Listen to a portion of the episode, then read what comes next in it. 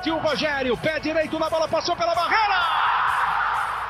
Gol! bola, posição legal, Mineiro bateu, bateu, bateu! Gol! Bom dia para quem é de bom dia, boa tarde para quem é de boa tarde, boa noite para quem é de boa noite. E se você está escutando a gente de madrugada, boa sorte. Eu sou Leandro Canônico, editor do Globoesporte.com, e esse é o podcast GE São Paulo, número 19. E hoje aqui com a gente, os dois setoristas de São Paulo. Há algum tempo isso não acontece, dos dois estarem no mesmo ambiente.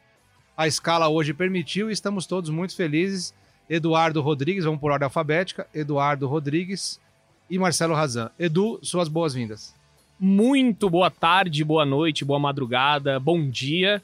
É um prazer sempre estar com vocês. Faz tempo que eu não tô aqui no debate. Semana passada, no último podcast, vocês me ligaram de casa, fiquei muito contente. Não, eu te liguei daqui mesmo, eu tava aqui. Nossa, mas começou cedo. Mas vamos lá, minhas boas-vindas. Razan!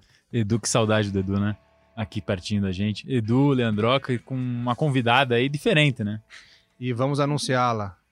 Ela, que veio do sul do país, Gabriela Ribeiro, repórter do Grupo Globo. Muito obrigado pela presença estará aqui hoje não só para comentar a rodada, mas também para falar de futebol feminino. São Paulo está na final do Paulistão Feminino. É isso aí. Olá para todo mundo, né? Não sei, boa tarde, bom dia, boa noite. Adorei, adorei sua chamada, Leandroca. É isso que importa. É uma tendência, referência. É, maravilhosa. E temos uma pergunta a responder aqui hoje. Mais para frente teremos essa resposta. Olha só. Tem sempre um mistério. Então é um tá bom. Bem misterioso o Leandroca hoje. Um mistério. É... Então, estamos aí para falar do jogo do São Paulo, né? No último sábado contra o Corinthians e outros jogos também. Muito bem. E não esquecendo de falar do nosso Henrique Totti, nosso open bar de beleza e carisma e de sobriedade. Tá aqui no comando das nossas picapes com todos esses botões. Vamos postar, posta uma foto dos botões depois. Vamos Edu, postar. A Gabi já pegou, sempre fala. A, os Seguimores ali, ó, vai postar para os Seguimores. Então, resumindo a semana maluca do São Paulo o São Paulo perdeu do Palmeiras por 3 a 0 na Arena do Palmeiras na quarta-feira passada e no último sábado ganhou da Chapecoense fora de casa 3 a 0. É uma semana, Razan, que demonstra exatamente o que tem sido o São Paulo, e esse é o nosso primeiro debate, é essa montanha russa, essa maluquice que é a vida do São Paulino. Numa quarta-feira fica desesperado achando que não tem mais solução e no sábado é iludido com uma vitória é, de placar elástico fora de casa. São Paulino costuma dizer que não tem um dia de paz, né? E é um pouco isso mesmo nos últimos anos. É, principalmente se tratando de clássicos, São Paulo quase não viu a cor da bola, principalmente no primeiro tempo. Escapou de tomar uma goleada histórica, poderia ter tomado 4, 5 Concordo gols. totalmente. É, foi uma atuação muito ruim, foi a pior disparada da atuação do time do São Paulo com o Fernando Diniz, pior do que a derrota por, por 1 a 0 para o Cruzeiro no Mineirão. E aí conseguiu a reação imediata vencendo a Chapecoense fora de casa por 3 a 0 num placar que, embora seja igual, a atuação foi não foi aquela coisa de encher os olhos. O São Paulo se impôs, fez os gols, criou até para fazer mais, mas o próprio Diniz disse depois do jogo que tem margem para melhorar. O São Paulo cedeu muitas chances para a Chapecoense. O jogo foi tão maluco que o São Paulo venceu por 3 a 0 o Thiago Volpe foi melhor em campo. Chapecoense finalizou 26 bolas no gol do São Paulo. Então, teve bastante erro do São Paulo nesse jogo também, embora tenha vencido, a vitória não, não, não apaga a atuação que não foi 100% do São Paulo. Agora tentando reagir com dois jogos no Morumbi, que é onde o Fernando Diniz está fazendo esse time conseguir os resultados, principalmente. Você conta o adversário aí também, né? Você joga contra o Palmeiras, tem uma atuação péssima. Joga contra a Chapecoense, já é esperado que o São Paulo é, a obrigação é dominar o jogo, que já é o estilo do, do, do, São Paulo do Diniz, diante de um adversário tão frágil que está brigando aí nas últimas posições do, da tabela. É, só lembrando é, que a Chapecoense é uma pedra no sapato do São Paulo, Sim. né? Sempre em Campeonato Brasileiro, sempre um adversário difícil. Tinha o São Paulo igualou agora, mas antes do jogo tinha mais vitórias que o São Paulo no Campeonato Brasileiro. 4 a 4 agora, acho que no o geral. O Diniz chegou até a falar um pouco disso, do São Paulo ganhar um jogo e se acomodar no próximo. Exatamente. É, foi contra o Palmeiras, acho que até você postou uma foto, Razan, que é, o Diniz foi conversar com os titulares após, para entender o que tinha acontecido daquela derrota tão é, foi uma a pior derrota, talvez, do Diniz. Talvez não, né? Com foi certeza, a pior derrota. Foi, foi. E aí ele tá tentando entender o porquê que o time cai tanto depois de uma vitória. Então acho que o desafio agora é, depois dessa boa vitória contra a Chapecoense, manter o ritmo. É, eu acho que é o maior desafio do Diniz. É, falava-se dessa oscilação do, do time, o Anthony falou disso também, que foi difícil dormir depois de uma pancada daquela que o São Paulo tomou é, fora de casa. E esse é o desafio do São Paulo, tentar manter uma regularidade, porque está sendo essa montanha russa não só nesse ano, nos últimos anos. Então vamos agora ouvir o, o Fernando Diniz, porque ele exatamente falou sobre isso que o Edu estava falando aqui. Sobre essa diferença de um jogo para outro, uma sonora muito interessante do Diniz depois da derrota para o Palmeiras. Vamos ouvir e a gente debate sobre ela. Uh, eu não acho que tem a ver com jogar aqui no Allianz, porque o comportamento do time foi muito semelhante com aquilo que aconteceu lá em Minas contra o Cruzeiro. Eu acho que o time fez um. Aconteceu de novo, fez um bom jogo contra o Corinthians. Eu acho que se satisfez com o jogo e não conseguiu se alimentar da vitória do Corinthians para encarar o Cruzeiro e também não soube se alimentar da vitória do Atlético Mineiro para encarar o Palmeiras. Eu acho que esse foi o, é o, o, o principal defeito. O pilar central do nosso jogo de hoje foi a gente entrar com um mapa distorcido. A gente entrou com um mapa emocional, achando que o jogo ia ser parecido com o jogo do, do Atlético Mineiro, que a gente ia encontrar as mesmas facilidades. Uh, eu não acho que tem a ver com jogar aqui no Allianz, porque o comportamento do time foi muito semelhante com aquilo que aconteceu lá em Minas contra o Cruzeiro. Eu acho que o time fez um. Aconteceu de novo, fez um bom jogo contra o Corinthians. Eu acho que se satisfez com o jogo e não conseguiu se alimentar da vitória do Corinthians para encarar o Cruzeiro e também não soube se alimentar da vitória do Atlético Mineiro para encarar o Palmeiras. Eu acho que esse foi o, é o, o, principal defeito. O pilar central do nosso jogo de hoje foi a gente entrar com um mapa distorcido. A gente entrou com um mapa emocional, achando que o jogo ia ser parecido com o jogo do, do Atlético Mineiro, que a gente ia encontrar as mesmas facilidades e era outro jogo. Então, nesse sentido, acho que a equipe pecou e ela sofreu muito por conta disso. Resumindo, Razan, Edu e Gabi, o que o Diniz falou. Ele acha que o São Paulo não soube aproveitar os bons momentos que teve no campeonato sob o comando dele. Ganhou bem do Corinthians, um clássico que deu motivação. No jogo seguinte, perde do Cruzeiro. Ganhou do Atlético Mineiro com a melhor atuação, a gente debateu aqui semana passada. E do Havaí também antes? E do Havaí também antes, mas do Havaí foi difícil, né? Foi Sim. bem complicado ganhar do Havaí, mesmo com um a menos desde o primeiro tempo. Com um a mais, desculpa, desde o primeiro tempo. E também não soube aproveitar a vitória contra o Atlético Mineiro para jogar bem contra o Palmeiras. É, vocês, assim, a Gabi também que trabalhou no Sul e conviveu bastante com o Diniz lá no Atlético Paranaense, é, o Edu e o Razan que têm acompanhado bastante o trabalho dele agora no São Paulo.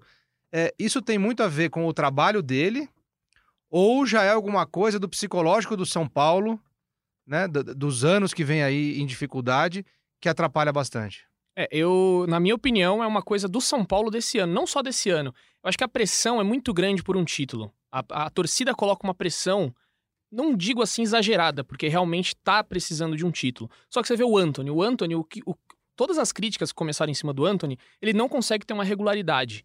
Então, é, eu, eu vejo que não é uma culpa somente do Diniz. O Cuca teve cinco vitórias seguidas. Depois, cinco derrotas, empates, eu não lembro agora a sequência que é o certo. Só que o time oscilou muito. Como é que você ganha cinco jogos depois fica cinco jogos sem ganhar? Então eu vejo, e aí, muitas vezes, outra coisa que acontece no São Paulo esse ano. Clássicos, muitas vezes, não contra o Palmeiras, porque lá na, na arena do Palmeiras não consegue ganhar. Só ganhou de, do Corinthians em casa, depois ganhou do Santos também, e perde pontos pro CSA, perde ponto pro Havaí fora de casa. Então essa oscilação não é de hoje. Então a gente não pode dizer que é o Diniz, porque o São Paulo vem demonstrando isso com o Cuca, demonstrou isso com o Jardine, que não é um time confiável, podemos dizer assim. Gabi?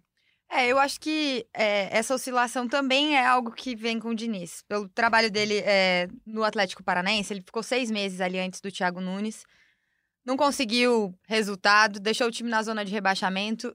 Era algo que ele tentava imprimir. É o mesmo estilo dele, aquele estilo que a gente fala de, de segurar a bola, de ter qualidade na saída, mas sem efetividade no ataque. E se tem uma pressão para o São Paulo ganhar um título, tem uma pressão grande para o Diniz ganhar um título também e provar esse trabalho dele. Sim. Porque desde que ele surgiu aí lá no Audax, né? Antes mesmo, é, ele, eu, teve uma época que ele foi técnico do Paraná Clube. Então, assim, é, ele já tinha esse mesmo estilo. Quando ele passou pelo Audax, acho que ele ficou muito conhecido. Sim. Todo mundo já passou a, a respeitá-lo com, com esse estilo próprio dele de, de futebol. Só que ele nunca ganhou um título expressivo num clube grande. Então, é, acredito que tem essa pressão tanto para o Diniz quanto para o São Paulo. As duas coisas combinadas que a gente tem que ver como é que vai funcionar. Ele é um técnico que ele é muito mais elogiado pelo método do que pelo resultado, né?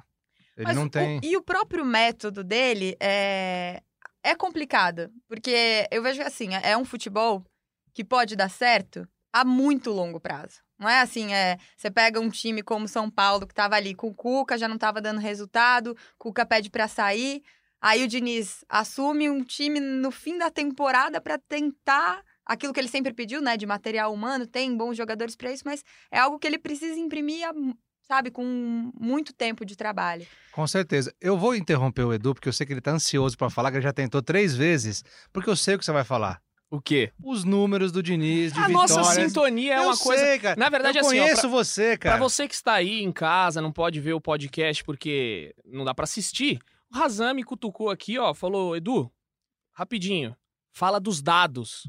E aí É, o porque a Leandroca Gabi, já a Gabi fez... levantou, eu falei, Sim, corta, Eduardo Corta. Rodrigues. Aí o Leandroca, muito inteligente, a sintonia nossa Não, aqui, cara. pá. É eu tô coisa aqui linda. pra controlar o ego de Contra vocês. números não dá pra brigar, só É. com o número de posse de bola que dá pra brigar, porque, né? É, mas então vai números... lá, vai lá, Edu, que os números são bem legais. Presta atenção que é bem bacana o número. No Campeonato Brasileiro, apenas em Campeonatos Brasileiros, o Fernando Diniz fez 12 jogos pelo Atlético Paranaense, venceu apenas dois jogos, empatou três e perdeu sete. No Flu, ele teve 15 jogos, apenas três vitórias, nove empates, não, nove derrotas e três empates. O São Paulino, sabe quantas vitórias o Diniz já tem pelo São Paulo? Quantas? Cinco vitórias, o mesmo Pô, achei que número você tava perguntando pra mim. de novo. Quantas vitórias tem Diniz no São Paulo? Leandro Canônico. Cinco. Muito bom. Ou seja, a soma de Fluminense e Atlético Paranaense é o mesmo número de vitórias que o Diniz já conseguiu nessa curta passagem pelo São Paulo. Então, somando o Atlético Paranaense e Fluminense, foram quantos jogos? Ah, 15 mais 12, 27. 27. No São Paulo, 9. Ou seja, um terço dos jogos ele já conseguiu igualar o número de vitórias, é isso? Que isso, um Isso, terço, isso é corrobora o que a gente sempre debate Exatamente. aqui, de que o Diniz tem agora o melhor O elenco. material humano que ele É. sempre pediu. Então agora é com ele, né? Agora é com ele. Pois é, mas enfim, falando justamente dessa questão do Atlético Paranaense, inclusive por seu adversário, né, que ele vai encontrar, acredito que o Diniz vai encontrar muita gente é, que ele ainda conversa, eu sei que ele é, é, sempre conversa com o Bruno Guimarães, sempre conversa com vários jogadores do Atlético, jogadores que o respeitam muito, o próprio Paulo André, que estava jogando quando o Diniz estava lá, falou que reaprendeu a jogar futebol com o Fernando Diniz, É, Teve prazer de novo, né, de Teve jogar? prazer de novo de jogar, foi a última temporada do Paulo André, né? é, Agora na o metade Paulo do André, ano. no, Paulo André no. Bem Amigos, Gabi, não sei se você lembra disso. Ele chegou a dar uma declaração que foi mais ou menos assim. Eu peguei tudo que eu tinha aprendido até então de futebol e joguei fora. Uma Exatamente. declaração fortíssima. Exatamente. O, o grande, o grande ponto da virada do Fernando Diniz no Atlético foi é, justamente quando não, os resultados não vinham, eram muitos empates, e aí o time começou a perder, foi para a zona de rebaixamento, e, e aí vários jogadores começaram a, a ser questionados nas próprias posições. É, lembro muito bem do caso do lateral direito Jonathan, o Jonathan, Fluminense e tal. É, Chegou uma hora que ele falou: Eu não sei com quem eu tô disputando posição. E é algo que, no São Paulo, pelo menos pelo que eu vejo, o trabalho dele, ele não inventou. Não, não, não fez, assim, grandes é, mudanças, como ele tentou fazer em outros clubes, no próprio Fluminense, deslocando jogadores que às vezes não eram da, da, da posição de origem e tal. Então, talvez, por ter jogadores, é, isso, essa qualidade técnica no São Paulo, o trabalho dele a longo prazo tem um resultado. Mas é claro, eu, a minha opinião é que ele precisa provar tudo isso que, que falamos dele. Com certeza. Só aproveitando aqui já esse gancho para falar da agenda do São Paulo. São Paulo enfrenta na próxima quinta-feira, às 19h30, no Morumbi, o Fluminense. E também no Morumbi, domingo, às 16 horas, o Atlético Paranaense. Então fez dois jogos fora de casa, Palmeiras e, e Chapecoense. Agora dois jogos em casa, Fluminense e Atlético. O que esperar desses jogos, é... Edu, Razan e Gabi? Só complementando o gancho que, a Gabi citou do material humano, tanto tem material humano bom que o Fernando Diniz, analisando o elenco do São Paulo, antes de começar a pensar em reforços para 2020, ele quis fazer essa avaliação e, na visão dele, o elenco do São Paulo é bom e não precisa de muita coisa para 2020, não. não. Não esperem, portanto, grandes é, quantidades de contratações do São Paulo para 2020. Primeiro, pela questão financeira, que o clube está com um déficit de 76 milhões e meio de reais Sem contar com o Morato. sem contar a venda do Morato para o Benfica, que foi mais ou menos 20 e poucos milhões, né? É, então, tem o lado financeiro e tem um, realmente um, um elenco de qualidade com, com várias opções. Eu não imagino o São Paulo contratando como contratou no nível desse ano, tanto de, de nível de jogador, que tem Dani Alves, Hernanes, Pato, Pablo, jogadores renomados, quanto em quantidade.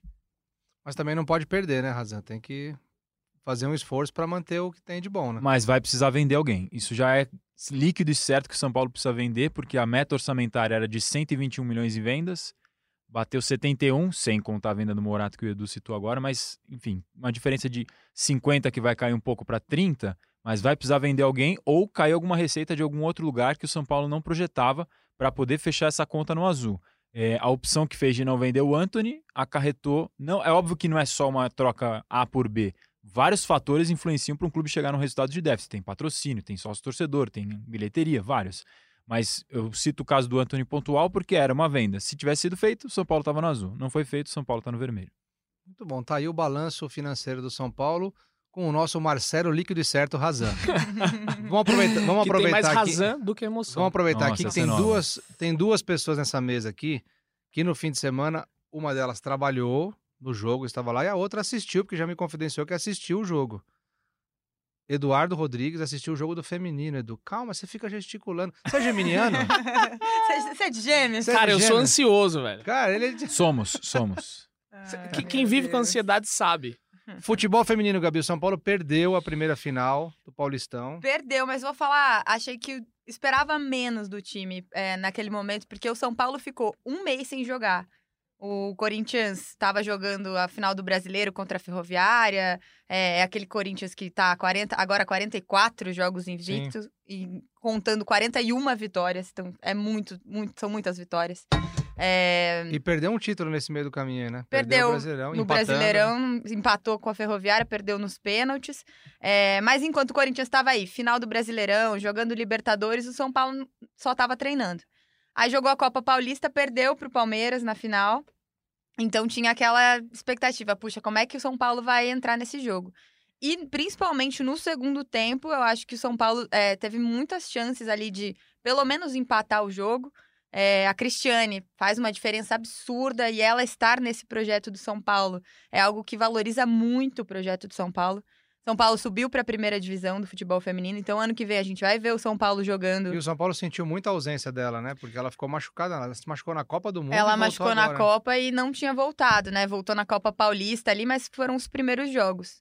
E, e a Cristiane, nossa, deu um chutaço de bicicleta no finalzinho do jogo, teve ali várias chances. É uma, uma pessoa que comprou esse projeto do São Paulo, tá feliz de jogar aqui. É, e é algo que eu acho que vai ser muito legal. Só que vai ser muito difícil reverter esse resultado. É dia 16 de novembro o jogo? Isso, a final, a finalíssima, né? Jogo 16 de novembro na Arena Corinthians. Corinthians venceu esse por 1 a 0 Vale lembrar que teve uma reclamação de um pênalti. É isso que eu ia perguntar. Foi Paulo. pênalti, não foi É, bola na mão, né? Assim, o pessoal de São Paulo reclamou bastante. É, pro pessoal que tava na transmissão, foi pênalti. É o que eu posso dizer, assim. Como repórter, não posso falar que foi ou não foi, né? Mas a Tamires do, do Corinthians falou: ah, bateu no meu braço, mas estava colado. E, Se enfim, tivesse VAR, aquela- dariam, né? É, se Sim. tivesse VAR, certamente daria um pênalti ali. O São Paulo teria empatado. O que, que você achou do jogo, Edu? Eu achei que, assim, o- o- é, é louvável o São Paulo conseguir bater de frente com o Corinthians, que já tá tão é, consolidado no futebol feminino, já tem um projeto há muito tempo. O São Paulo é, tá, tá co- recomeçando agora, tem jogadores muito, muito boas, a Yaya, que é, é convocada direto para a seleção, a própria Cristiane, é, só que o São Paulo eu vejo ainda que a- elas ainda não conseguem ter uma, um entrosamento muito forte. As jogadas, às vezes, escolhidas são erradas. Então, o São Paulo poderia sim chegar ao empate. Achei até que mereceu o empate, seria mais justo. Mas eu acho que as jogadas ainda são erradas. E o Corinthians, por sua vez, é muito entrosamento. Ali eh, elas jogam há muito tempo juntas, tanto em seleção, no próprio Corinthians. E aí é um time muito diferente. Eu acho que vai ser muito difícil o São Paulo conseguir esse título. Porque na Arena Corinthians, até a gente estava conversando, teve no GE Corinthians, aí o pessoal vai, vai ter um, um só pro futebol feminino. E falaram pra gente que a expectativa é de quase 30 mil pessoas na Arena Corinthians. Então vai ser um jogão e eu acho que ali perto da torcida o Corinthians não vai deixar esse título escapar. Ó, e tem um debate que foi legal, inclusive, na sexta-feira, a- teve uma entrevista coletiva com a Cristiane e com a Pardal, a zagueira do Corinthians. Ah, aquele clima, né, de, Sim. de paz, assim, é, para promover o clássico. E a Cristiane reclamou bastante da questão da torcida única. Por quê? A torcida única no futebol feminino, enfim, isso é óbvio que a gente pode estender a discussão, que é péssima para minha opinião, ela é péssima em qualquer Ah, ela é péssima para Qualquer jogo, em qualquer A classe. gente falhou como sociedade, não conseguir Exato. conviver, né? E É, o ela que torna falou... o clássico especial é justamente ter as duas torcidas. Exatamente. E ela falou que pro futebol feminino isso ainda é muito pior, porque lá no Morumbi, no, no sábado, tinham. é, ele- eles distribuíram 17 mil ingressos, eram gratuitos. Só que foram, ah, 8, 9 mil pessoas pro jogo. Então, assim, é, se você tivesse a, a torcida rival ali, talvez tivesse mais gente.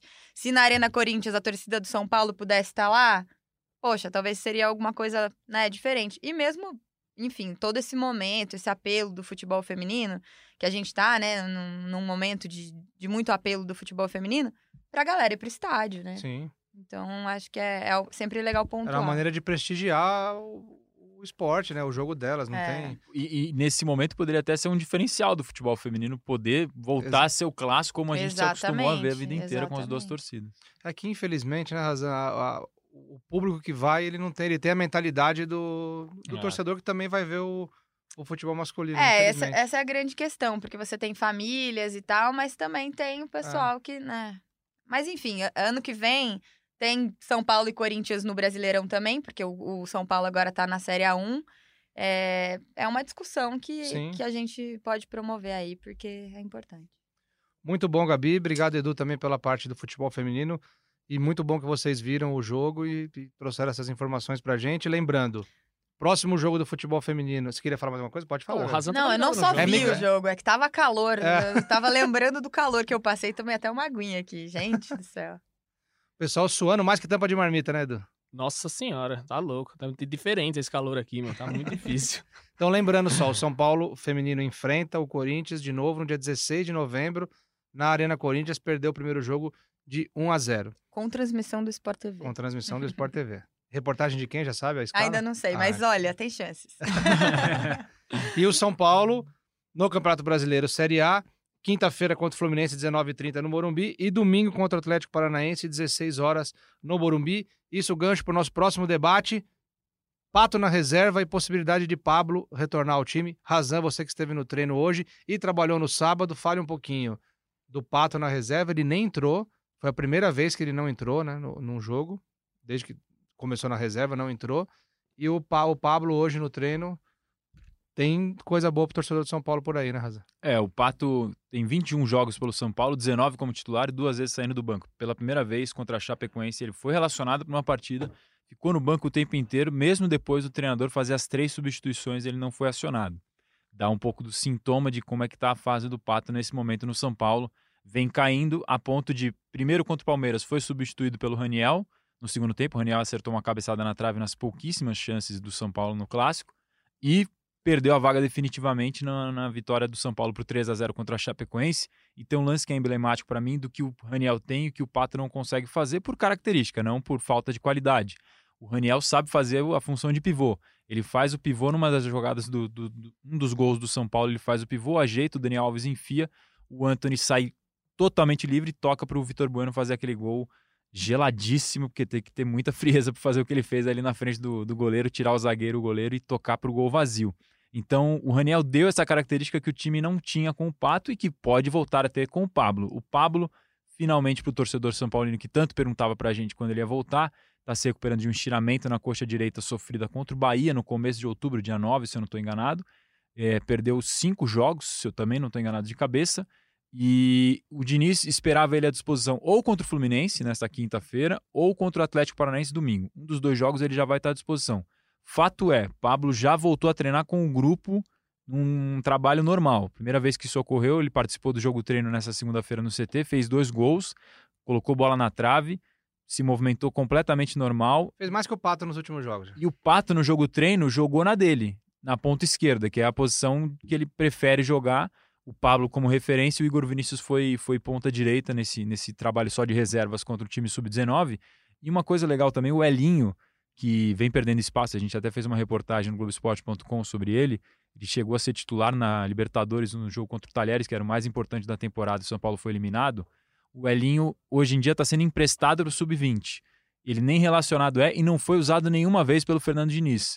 O Elinho foi emprestado para enfrentar o Corinthians no sub-20 e chegou a participar hoje desse jogo treino, reforçando o time da base. Ele e o Toró jogaram pelo time da base e o Elinho fez gol no jogo treino, teve uma movimentação legal, foi uma participação ativa.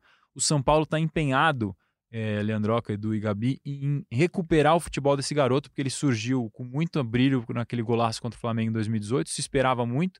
Muita gente dentro e fora do São Paulo acha que ele tem mais recurso e é mais jogador do que o Anthony, que é um cara que está super firmado no time, no time profissional, mas ele é um pouco. A avaliação é de que ele às vezes se desconecta um pouco da realidade, então precisa trazer ele de volta para amadurecer e aí sim tentar resgatar o futebol desse garoto, porque acho que é, é cedo para já descartar. Nessa idade, ele tem 19 anos, o cara ainda pode se recuperar e daqui a pouco retoma a carreira de uma outra maneira. Eu acho que a comissão técnica do São Paulo é inteligente nesse sentido. E o Diniz tem conversado muito. E o jogador tem que aceitar. Né? O Brenner, que está no Fluminense hoje, ele não aceitou muito bem. O Brenner ele não fez o sub-20, me corrijam se eu estiver errado.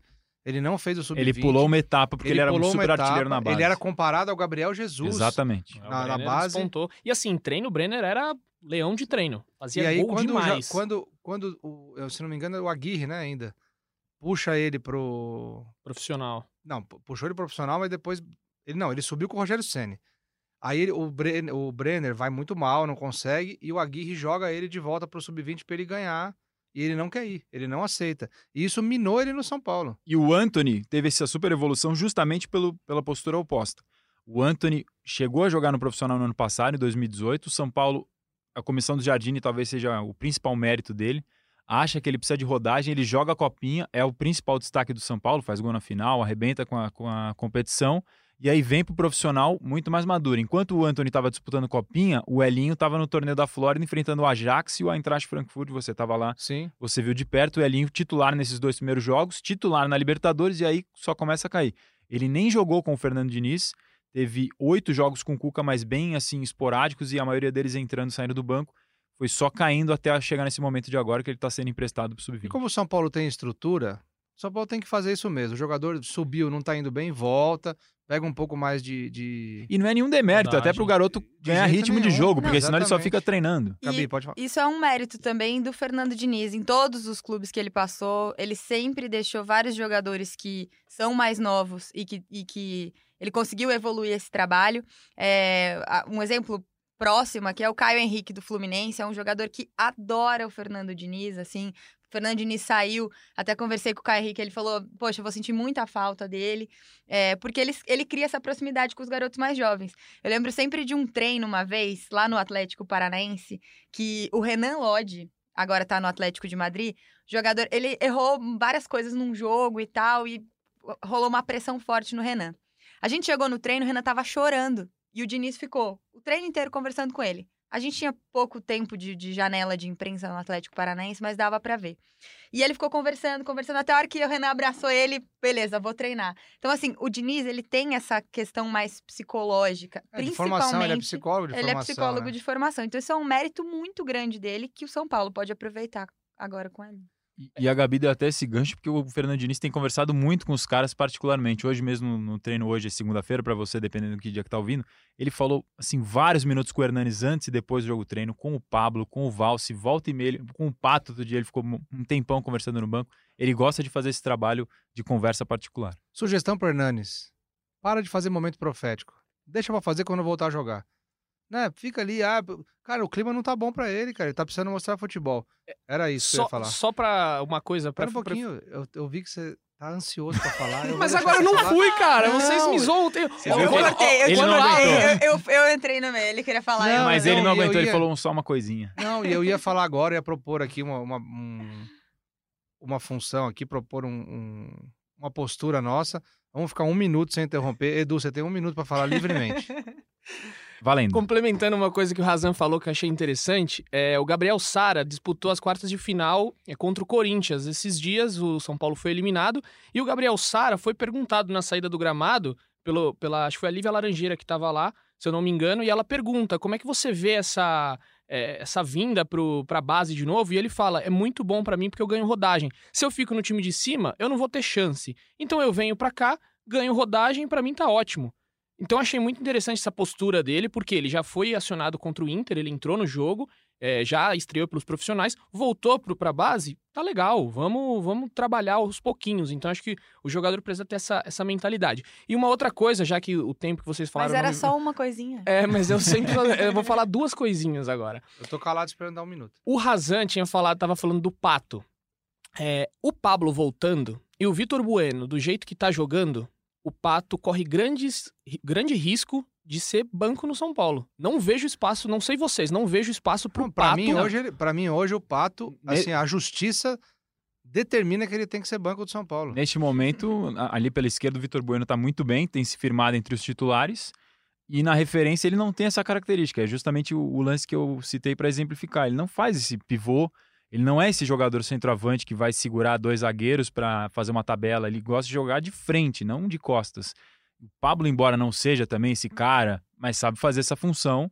E o Raniel tanto sabe como fez contra a Chapecoense. Então, para ele disputar com o Vitor Bueno, hoje o Vitor Bueno está à à frente, frente do Pato. dele. Eu, eu acharia um choque bem grande, assim, por tudo que o Pato chegou, toda a pompa que chegou. A torcida gosta muito dele. Deixar um cara desse no banco é, é uma missão boa pro Diniz. Ah, mas tem que deixar, não tem jeito, não tá rendendo. O Diniz, na coletiva, depois da derrota pro Palmeiras, dá uma cutucada no Pato.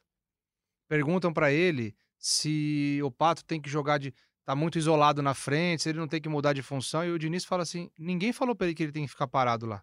Aí. Ele pode, resumindo, né, não sei se foi com essas palavras, assim, não, não me recordo exatamente é, certinho o que ele falou, mas foi nesse sentido. Ninguém falou que ele tem que ficar parado lá na frente, ele pode circular. E o jogador tem que ter essa vontade de não tô rendendo aqui, eu vou buscar o jogo. Entendeu? Efeitos especiais, que olha que é aí, ó. isso? Então eu vou até É, repetir. é a corneta? É, Maravilhosa essa eu vou até corneta, hein? O Pato não merece mais ser titular nesse ano no São Paulo. não ano, ser, calma. A não ser que mude a postura nos treinamentos e mude a postura quando ele tiver oportunidade. Hashtag Repete- cornetou. Repete a do Hernanes também pra ter o efeitinho. A Gabi tá querendo causar aqui. Hernanes, fim do momento profético. Só ano que vem agora. Agora é jogar bola. e eu fui criticado nas redes esses dias aí. Foi criticado. foi Você é um criticado. cara que levanta polêmicas. Mas não é, gente. Eu peço até desculpa se eu crio muita polêmica. É porque, assim, essa função de, de apresentar aqui o podcast, ela é meio. Você tem que co- coordenar ge- egos aqui. É difícil. o Razan quer dar uma informação, o Edu outra. Eles não deixam os convidados falarem. A gente tem que ficar. Então, às vezes, a gente joga uma polêmica pra ter o debate. Ele levanta polêmica e ainda ataca a gente. A Gabi também pode entrar naquele, naquele seleto grupo de quem fala bastante, né? Não, eu tô bem quietinha aqui. Eduardo, eu vou cortar o Wi-Fi pra você não ficar no celular e prestar atenção no podcast. Vamos lá, então. Então, assim, é, só resumindo aqui, pro próximo jogo, Razan, Edu, quem volta, quem tá suspenso, dá um panorama do São Paulo pra próxima partida contra o Fluminense. Igor Gomes está fora, levou o terceiro cartão amarelo. É, Lisiero é dúvida. Perdeu o jogo contra a Chape contra o Palmeiras por conta de um desgaste muscular que foi detectado. Não treinou no campo nesta segunda-feira. Pra Continua surpresa fazendo, de ninguém, né? continua fazendo fortalecimento no É refis. impressionante. E o Daniel Alves, é, o São Paulo ainda não trata como dúvida. Ele foi substituído no intervalo contra a Chapecoense com dores na região do quadril. É, ele fez o mesmo trabalho que os titulares, fez um regenerativo nessa segunda. Não dá pra gente cravar se ele vai continuar jogando normalmente ou se ele vai se desfocar. O São Paulo, nesse momento, não trata ele nem sequer como dúvida. A ver nos próximos dias se ele vai poder jogar esse jogo contra o Fluminense ou não. Muito bom. O pessoal tá perguntando bastante aqui nas redes sociais, o Edu colocou pra galera perguntar. E tá perguntando bastante de, de DM, assim, se o DM vai ser um dos temas de reuniões de conselho, se isso tá circulando nos bastidores. O que, que vocês têm sobre isso? É, tem reunião de do Conselho Deliberativo do São Paulo nesta segunda-feira no Morumbi. É, não sei se exatamente. Normalmente eles colocam na pauta assuntos de futebol. E aí, alguém, ou alguém da diretoria fala, ou o presidente, e eles debatem coisas que estão no momento ali. é, a bola que está quicando, eles debatem. Não sei se tem algo. Acho que na pauta não deve ter. Mas algum conselheiro pode fazer questionamento. O que eu acho que com- certamente vai ser debatido é esse relatório financeiro que a gente comentou durante o programa, porque isso fo- foi um relatório enviado para os conselheiros. Eles viram, tiveram acesso à, demonstração financeira do São Paulo entre janeiro e agosto, que aponta esse déficit de 76 milhões e Nossa. meio de reais.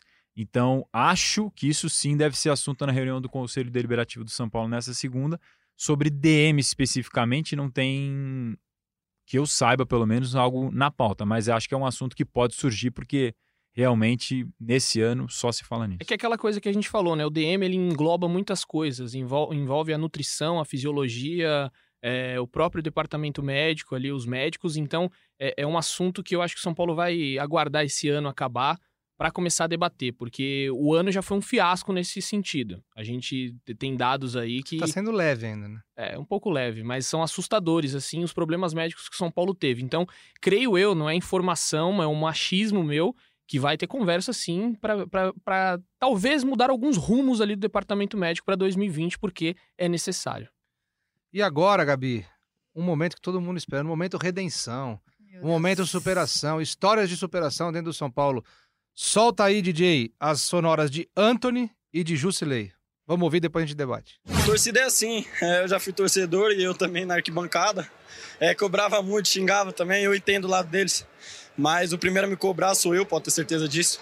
Que quando eu não venho fazendo uma boa atuação, eu me cobro muito para cada vez eu ir melhor. E hoje é, pude fazer uma boa partida, ainda mais com esse gol que eu tanto precisava. Muito feliz, acho que não só pelo meu gol, mas pelo desempenho, pela, pela qualidade da Naskif. Eu sei de uma coisa, eu fui afastado injustamente pelo fato de, de, de, de eu não ser um cara baladeiro, de eu não ser um cara que, né, que chega atrasado. Geralmente você faz uma cagada no clube e você é afastado.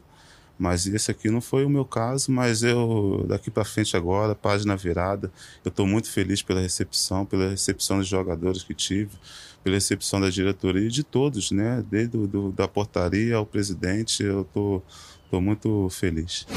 Tá aí o Anthony, tá aí o Jusilei, duas frases, cada uma ao seu jeito, fortes, né? Mostrando aí uma, uma superação, cada um ao seu jeito. O Anthony, que fez um dos gols contra a Chapecoense, chorou. Era um garoto que a gente critica bastante aqui no podcast pelas decisões erradas que toma dentro de campo, por algumas decisões precipitadas, mas tem sido importante, tem, tem tido cabeça forte, cabeça firme para superar essas, essas críticas e deu passe para gol recentemente. Deu assistência no próprio jogo. Deu assistência no jogo, fez gol. Eu acho que para o Anthony, é, o que mais pesa, e aí falando meio que fator humano mesmo, é o fato de ele ser tão importante na seleção olímpica e ser tão. É, é, enfim, todo mundo gosta muito dele na seleção olímpica, o Jardine gosta muito dele, ele rende bem na seleção olímpica, e aí ele chega no São Paulo e todo mundo se pergunta onde está o Anthony da seleção olímpica.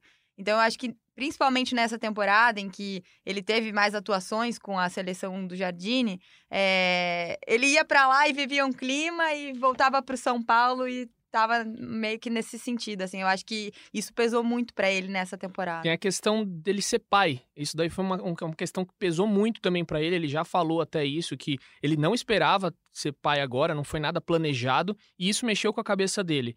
É, 19 anos, você ser pai muda totalmente sua vida. E isso, é, dentro ali do São Paulo, pessoas já falaram também que mexeu um pouquinho com, com ele. Mas o é, Lorenzo, né? Lorenzo. Lorenzo vai nascer, ele homenageou, sempre faz o L com, com o dedo, coloca a bola embaixo da barriga. Tá para nascer, ele parece feliz agora. Quem sabe o Lorenzo aí pode ser a luz, porque o Bruno Alves tem o Henry, fofíssimo Henry, que quando entra no Morumbi, o São Paulo nunca ah, esse perdeu. garoto não pode nunca mais, nunca não. mais deixar de ir no, no Maravilhoso. Morumbi. O Henry entrou junto com o Bruno Alves, uma gracinha, o filho do Bruno Alves. E o São Paulo não perde. Bruno Quem sabe Alves... o Lorenzo agora traz gols para o Anthony. Bruno Alves, que mais uma vez foi muito bem no jogo. Bruno Alves, que também fez gol homenageando a nova filha Helena, colocou a bola embaixo da barriga nos gols do São Paulo. Tá uma beleza, né? Helena, que é um nome que eu escuto, eu tenho inclusive um São Paulino, amigaço meu, que tem uma filha chamada Helena, Carlo Beluso e Karina Beluso. Um grande abraço para vocês. Apesar do sobrenome italianão, assim, e de ex-presidente do Palmeiras os dois são paulinaços, a Heleninha também. E eu sempre lembro, Helena, eu lembro do Manuel Carlos. Porque o Manuel Carlos sempre colocava uma Helena em suas novelas. Desculpa, não que tem nada isso? a ver, mas não, é isso mas, aí. Ó, tá aí um momento cultural, aqui, momento cultural, Leandro Carvalho. Tava sentindo falta. Você gosta disso. de novela, Leandro? Eu gosto. Eu tenho, depois de Avenida Brasil, eu abandonei um pouquinho, mas Somos dois. tô retomando agora. Também. Jusilei, Jusilei. Jusilei. Jusilei, declarações fortes. é, Mas eu acho que, assim, ele tem uma certa dose de razão no que ele disse, porque ele estava sem jogar desde abril, na final do Paulistão contra o Corinthians. E aí, decisões técnicas dos treinadores, o Cuca, que pegou o time nesse período, não usou ok. Opção do treinador. Chega junho, final de junho, o São Paulo libera, barra, afasta Nenê, Bruno Pérez e o Jusilei. Todo mundo sabia que o caso do Jusilei era o mais difícil, porque ele tem contrato até dezembro de 2021. e, e tem 31 anos. Não é um, um contrato baixo de valores pequenos. Lembrando, o São Paulo contratou ele da China. O Então, salário é alto. salário alto. Então, não era uma negociação simples. O São Paulo tentou negociar, tentou buscar mercados até periféricos, não conseguiu nenhuma proposta que tanto o jogador quanto o São Paulo gostassem, até porque o Jusilei não ia abrir mão do contrato que ele tem, tá garantido, e tá certo ele ne- nesse ponto de vista. Bruno Pérez foi pro esporte, Nenê foi pro Fluminense e o Jusilei ficou afastado três meses, não conseguiu nenhum clube e agora volta, depois de chegar até recolher os pertences dele do CT. Então ele fala que foi afastado injustamente, é, manteve a forma com o personal no Rio de Janeiro, e aí volta com esse carinho do Fernando Diniz, do cara que Eu consegue achei agregar. surpreendente o retorno dele. Eu eu achei Não, surpreendente eu- ele eu já ser como sur- titular agora. Não, surpreendente o retorno dele aos treinamentos. Eu achei surpreendente, achei que não ia ter jeito. E o Diniz disse que ele se- tem se destacado em todas as sessões de treinamento e não fez mais do que a obrigação de colocar o Jusilei como titular, porque ele estava mostrando nos treinos que O- o- merecia. O, que me surpreendeu foi a entrada dele como titular tão rápido. Foi É, rápido. Muito rápido. Ele, ele se cuidou muito bem, voltou fino. É, você pode pegar fotos, tem umas fotos comparando quando ele estava jogando ali na Libertadores e hoje. É, ele melhorou. E ele foi reintegrado no começo do mês, em outubro, Exatamente. é, e já conseguiu retomar e, e ajudou o time contra a Chapecoense. A saída de bola dele tem um bom muito passe. melhor. Ele até brincou na entrevista de- dessa segunda-feira, falando que ele até chora para virar uma bola, que é uma característica dele. O, o São Paulo, quando tem o ponto Wellington, nem eu lembro disso, ou algum outro ponto que o São Paulo tinha, ele pegava a bola de um lado, ele gosta de inverter essa bola para o ponto entrar nas costas do lateral. Ele gosta muito dessa jogada. É, e ele ajuda na saída de bola. Ele tem mais qualidade de passe do que o Luan, É. que joga ali na mesma posição. Foi até no lugar dele que ele enfrentou a Chape. E o Luan, se o Jusilei continuar em alta, vai ser muito difícil o Luan voltar por conta dessa saída de bola, que o Fernando Diniz gosta muito e o Jusilei tem mais qualidade. E mais um caso em que a Gabi tá certa aqui no nosso podcast, porque ela já tinha alertado que o Fernando Diniz recupera jogadores, É tem esse papo. né? Não, E às vezes o cara só precisa disso. Só precisa de É, carinho, o ser humano é, precisa só de carinho. O ser humano precisa de carinho, né? Às vezes o jogador É. também só precisa que alguém olhe também o fator humano e tal. E isso não dá pra negar que Fernando Diniz é especialista. E não deve ser fácil, cara, você cuidar de, de, sei lá, o elenco tem Trinta e poucos jogadores. 30 e poucos jogadores, é difícil, cara. A gente num podcast aqui só com o Eduardo, a gente já tem um trabalho pra caramba Nossa, imagina. pra controlar, imagina um elenco de 30 pessoas, é muito ele quer difícil. três microfones só para ele. Eu Exatamente. desisto, eu não falo mais. Deixou a Gabriela sem o fone de ouvido hoje. Ela É. tá. Pois ela- é. Lamentável. Fotos no Instagram. Eu ofereci esse fone. eu- Ó, vocês estão. É muita calúnia aqui. Eu vou desistir desse podcast. Razan, Edu, Gabi, queria agradecer vocês pela presença. O debate foi muito bacana. Lembrando que na semana que vem a gente vai falar na segunda-feira um pouquinho dos jogos contra o Fluminense e o Atlético e também sobre as polêmicas, os debates da semana. O Edu e o Razan vão estar atentos ao que rolar nessa reunião do conselho hoje. Provavelmente vai ter muita coisa por aí depois desse relatório, né, do déficit. Tem muita coisa para discutir. Tem muita coisa para debater também sobre reforços para o ano que vem. A gente vai estar atento a tudo isso.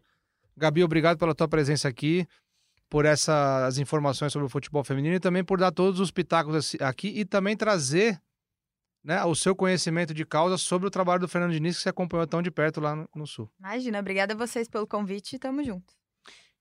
Edu, eu vou deixar você para o final. Razan, suas considerações finais, o que esperar do São Paulo aí contra Fluminense Atlético Paranaense? Lembrando que o São Paulo é quarto colocado do Campeonato Brasileiro, tá com certa folga ali, né? Mas está garantido na quarta colocação por enquanto. O Grêmio tá chegando firme ali também para brigar com o São Paulo por essa quarta posição, igual foi ano passado, né? A mesma disputa do ano passado. Razan. São Paulo seis pontos atrás do Santos, que é o terceiro colocado. É, para pontuar, o São Paulo diminuiu, voltou a diminuir o valor dos ingressos em relação ao último jogo no Morumbi. Era 40-20, agora voltou a ser 30-15, o mais barato, o setor mais barato de arquibancada. Batemos forte, batemos duro quando o São Paulo aumentou. Então agora é de elogiar. Muito bom, o torcedor mais perto. Tem um São Paulo mais forte, com certeza. E para fechar minha participação, eu vou tocar de lado aqui pro meu lateral direito, levantando a bola para ele chutar pro gol, de que parece que teve um assédio aí durante a semana. Exatamente, Paulo, Edu. mas- Só você para contar isso, por favor. Te reconheceram? Cara, pra você ver o sucesso desse nosso podcast, graças ao nosso apresentador Leandro Canônico, que é um, é um, é um mito. Já que aqui Rogério Ceni mito, Leandro Canônico, mito do. Que baba ovo. Mas falando sério, estávamos lá é, ali na região de Pinheiros. É, acabou o trabalho, Tava no né? bar, né? É, sexta-feira, acabou o expediente, estava lá com o Alexandre Losetti, do Sexta Estrela. Grande Alexandre Losetti. Estávamos lá tomando uma, uma cervejinha. Beleza. Estou sentado, um, rapaz bate no meu ombro e fala: Você é o Eduardo do podcast GE São Paulo? Alguém acreditou nessa história? Ah, esse... Tem imagens, tem fotos. E eu quero mandar aqui um abraço ao Augusto Pereira, que inclusive é o nome do meu avô. Augusto Pereira. Não tô brincando, é verdade. Augusto Pereira é o nome do É, meu avô. ninguém O tá Totti, o. Totti me olhou com a cara ali, tipo, ó lá, tá querendo fazer a marra.